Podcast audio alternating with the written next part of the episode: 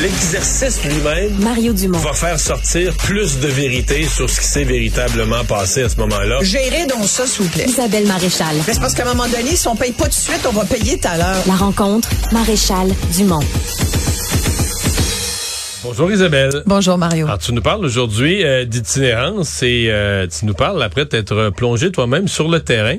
Oui, mais je suis, je suis marraine d'un organisme qui s'appelle Notre-Dame de la Rue, euh, qui est piloté par euh, l'abbé Claude Paradis euh, et l'archevêché de Montréal, bien sûr, qui est derrière ça, euh, comme organisme qui chapeaute et qui aide, entre autres organismes, parce qu'on sait qu'il y a quand même de plus en plus d'organismes qui essayent de- d'aider les itinérants. Pourquoi je t'en parle aujourd'hui? Pourquoi je me suis intéressée particulièrement à la chose? C'est que il y a plusieurs éléments d'actualité. D'abord, on sait toujours qu'à l'approche du Grand Prix puis de l'ouverture un peu officielle de la saison touristique, euh, on a tendance à, à vouloir repousser les itinérants hors de notre vue parce que ça reste l'ultime tabou dans une ville. C'est pas que Montréal qui voit ça. C'est- tu vas à New York, tu vas à Paris, tu vas.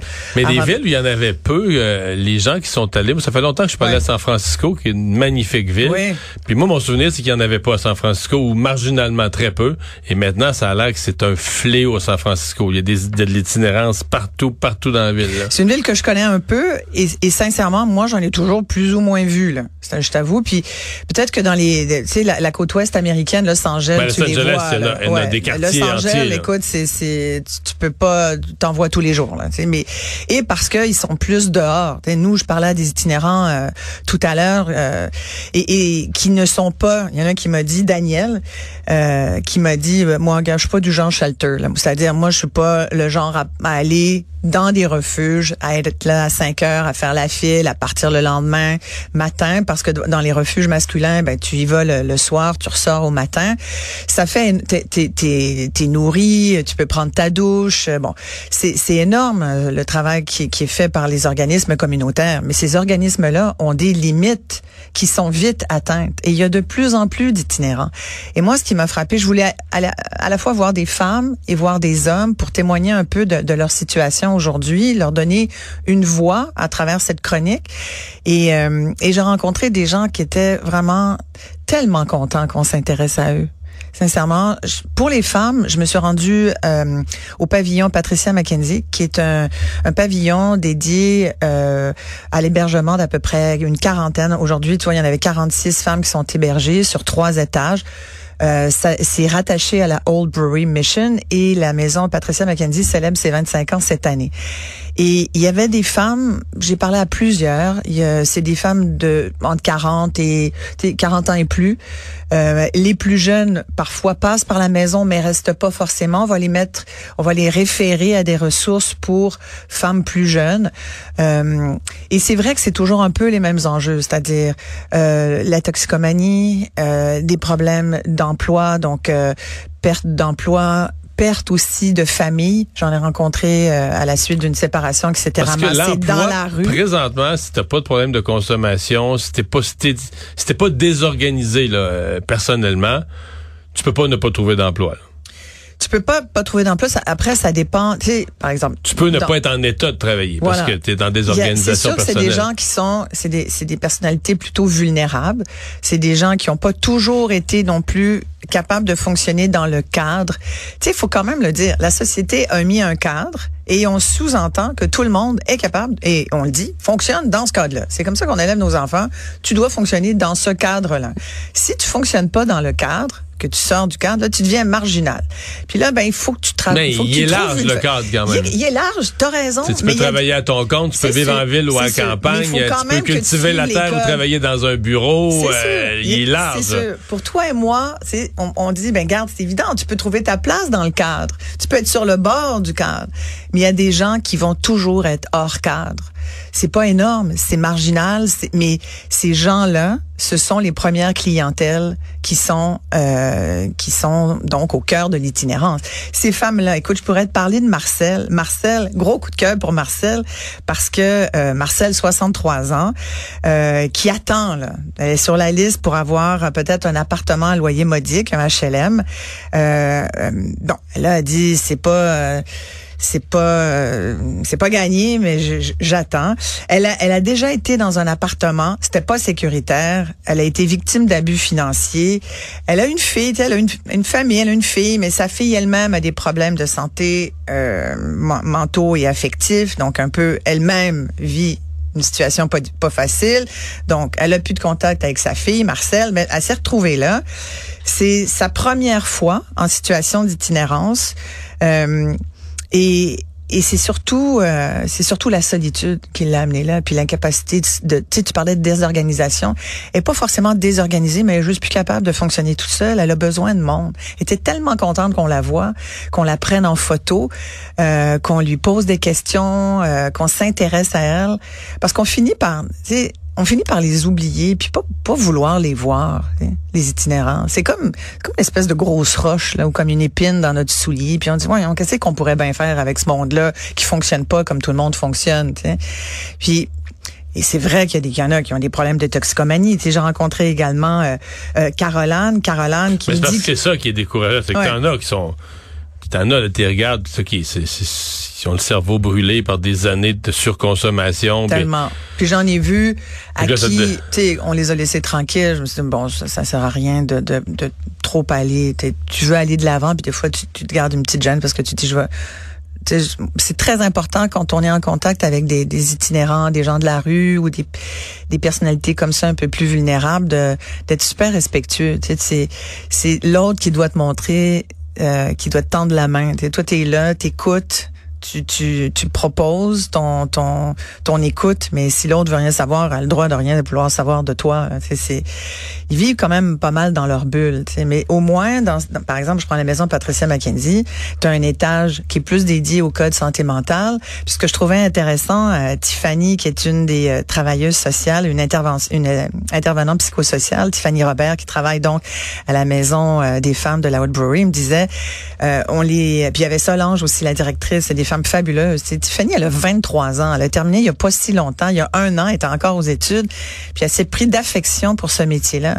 Alors, c'est important parce que ça veut dire qu'il y a de la relève aussi dans le communautaire. Moi, ça m'a beaucoup rassuré de voir qu'il y avait des jeunes qui avaient envie d'aider ces clientèles-là. Puis elle me disait, ben, la façon dont on organise ça, il y a beaucoup de respect.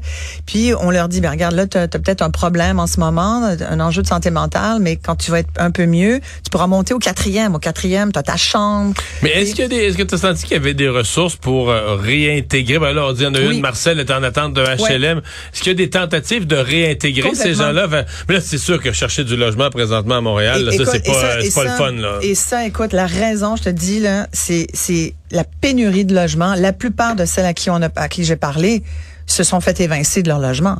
Il y en a un, puis... Du logement bon marché. Ben oui, il y en, a, un, écoute, il y en a une, Caroline. Caroline a été violente. Elle m'a dit, euh, c'est un cas de violence conjugale euh, euh, qui m'a amené ici bon, j'ai dit un peu de consommation. Elle dit ouais, c'est ça, je consommais. Deux enfants, deux enfants de 3 et 9 ans qui sont gardés par la grand-mère. La grand-mère est donc famille d'accueil privilégiée, si tu veux. Donc euh, la grand-mère s'occupe des petits enfants de sa fille pendant que sa fille essaye de se refaire une santé mentale, physique. En même temps, est dans un, un refuge.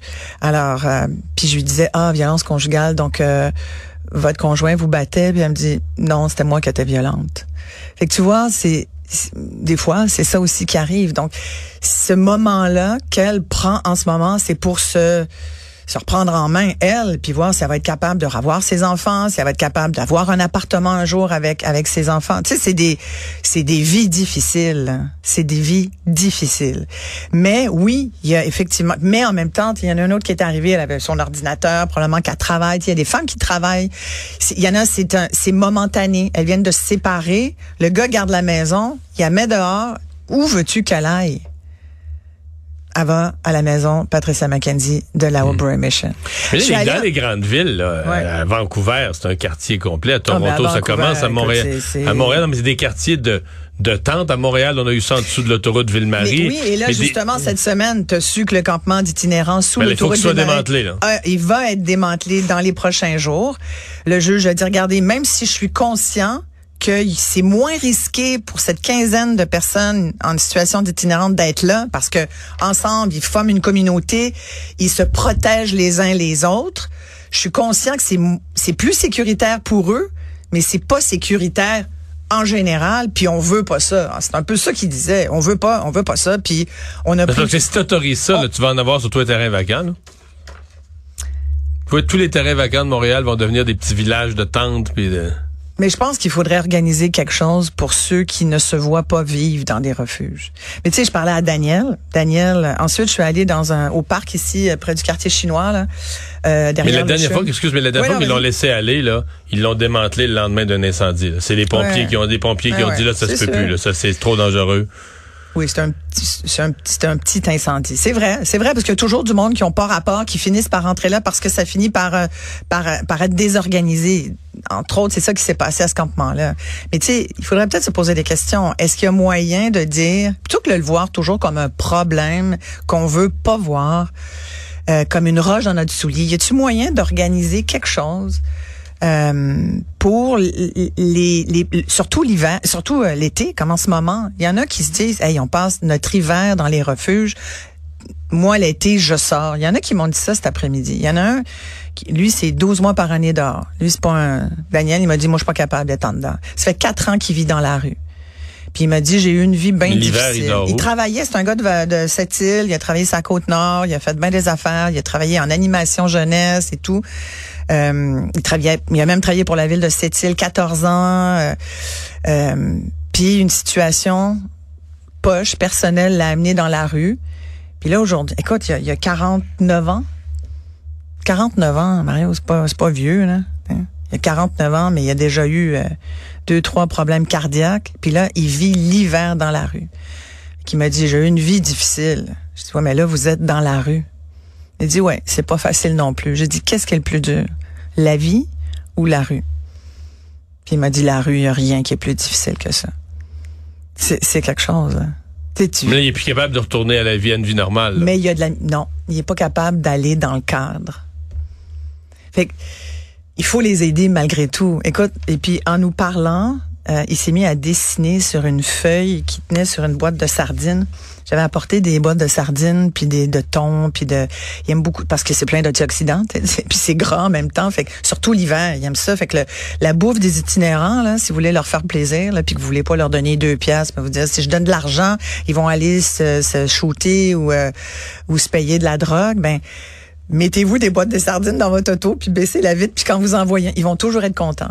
Puis euh, tu peux donner, tu sais, ils aiment beaucoup les biscuits Ritz, ils aiment aussi les, les compotes, parce qu'il y en a beaucoup qui ont plus de dents, fait que là tu donnes des compotes de pommes ou des compotes de fruits, puis euh, puis des trucs, tu sais, qui peuvent avoir n'importe quand, qui prend pas un frigo, qui a pas obligé, t'es pas obligé de manger ça avec euh, une fourchette, un couteau. Tu sais, c'est des choses, mais juste de savoir ça, je trouve que c'est une prise de conscience qui nous ramène à notre propre vie et je trouve qu'on est on est gâté, on est choyé, puis il faudrait célébrer ça puis être un peu dans le communautaire, un petit peu plus dans le communautaire. Tu sais, je donnais une conférence cette semaine euh, auprès de la Chambre de sécurité financière. C'était tous des conseillers financiers qui, qui sont très préoccupés par les changements climatiques, qui sont très préoccupés par la situation sociale. C'était la journée de la hausse des taux d'intérêt et du taux directeur. Et, euh, et en même temps, il y a eu des conférenciers qui sont venus dire à quel point les ESG, les fameux fonds environnement, social, gouvernance, c'est la nouvelle mode des fonds d'investissement ESG. Ça m'amuse beaucoup. Oui, ben j'imagine parce que finalement tous ces fonds là qui essayent de se donner une virginité euh, sont pas euh, tous parfaits, tu comprends, même euh, très loin de l'être. Mais bon, c'est toujours mieux que tu sais, on peut pas être contre la vertu. Tu me dis tu vas investir dans tu dans des tu vas investir dans des énergies non fossiles, mais quand même un petit peu encore dans du pétrole. Tu essaies d'être cohérent, conséquent, mais des fois c'est pas toujours facile. En tout cas, on essaie de tendre vers ça, sauf que ce qui est ressorti, c'est que le fameux l'environnement, on s'en occupe plus aujourd'hui. La gouvernance, ben là on a comme pas le choix, mais parce que c'est des politiques, parce que donc c'est de l'imputabilité, mais le S entre les deux, coincé entre l'économie et puis l'environnement. Le S, c'est quoi? C'est le social. C'est l'humain. L'humain, pourquoi on s'y intéresse jamais? Pourquoi on s'y intéresse quand c'est trop tard? Le le social, c'est le traitement des employés. Oui, mais c'est ça qui va être traité, c'est ça qui va être considéré surtout. Oui, mais oui, un mais peu l'engagement social aussi. il faut que ça soit de l'engagement social. C'est, il faut que ça soit du communautaire. Tu par exemple, à la maison Patricia McKenzie, je leur dis de quoi avez-vous besoin? Je pourrais peut-être le dire à, nos auditeurs de Cube parce que c'est des gens généreux. Peut-être qu'on pourrait venir vous porter du stock. Puis euh, moi, je veux toujours donner quelque chose. Je me dis, faut faire quelque chose. C'est et ils m'ont dit ben, nous, on n'a pas les moyens d'avoir un comptoir de, vêtements, mais on n'a pas loin euh, le comité social Centre-Sud où là, il y a des, des espèces de coupons magasinage, puis les femmes de la maison de la Oldbury Mission peuvent aller là. Elles ont aussi l'impression un peu de magasiner, elles s'achètent du linge, comme tu vois, ce matin, il y avait France qui s'était trouvé une nouvelle paire de bottes qu'elle avait peut-être dû payer 5 piastres ou 10 piastres avec son coupon, même pas payé, probablement que le coupon payait pour les... C'est concours d'échange un peu, c'est comme du troc. Mais j'ai été plongée dans un grand besoin d'humanité aujourd'hui. Puis c'est juste ça que je voulais raconter euh, à nos auditeurs, Mario. Isabelle, merci. Ça fait grand plaisir. Bonne fin de semaine.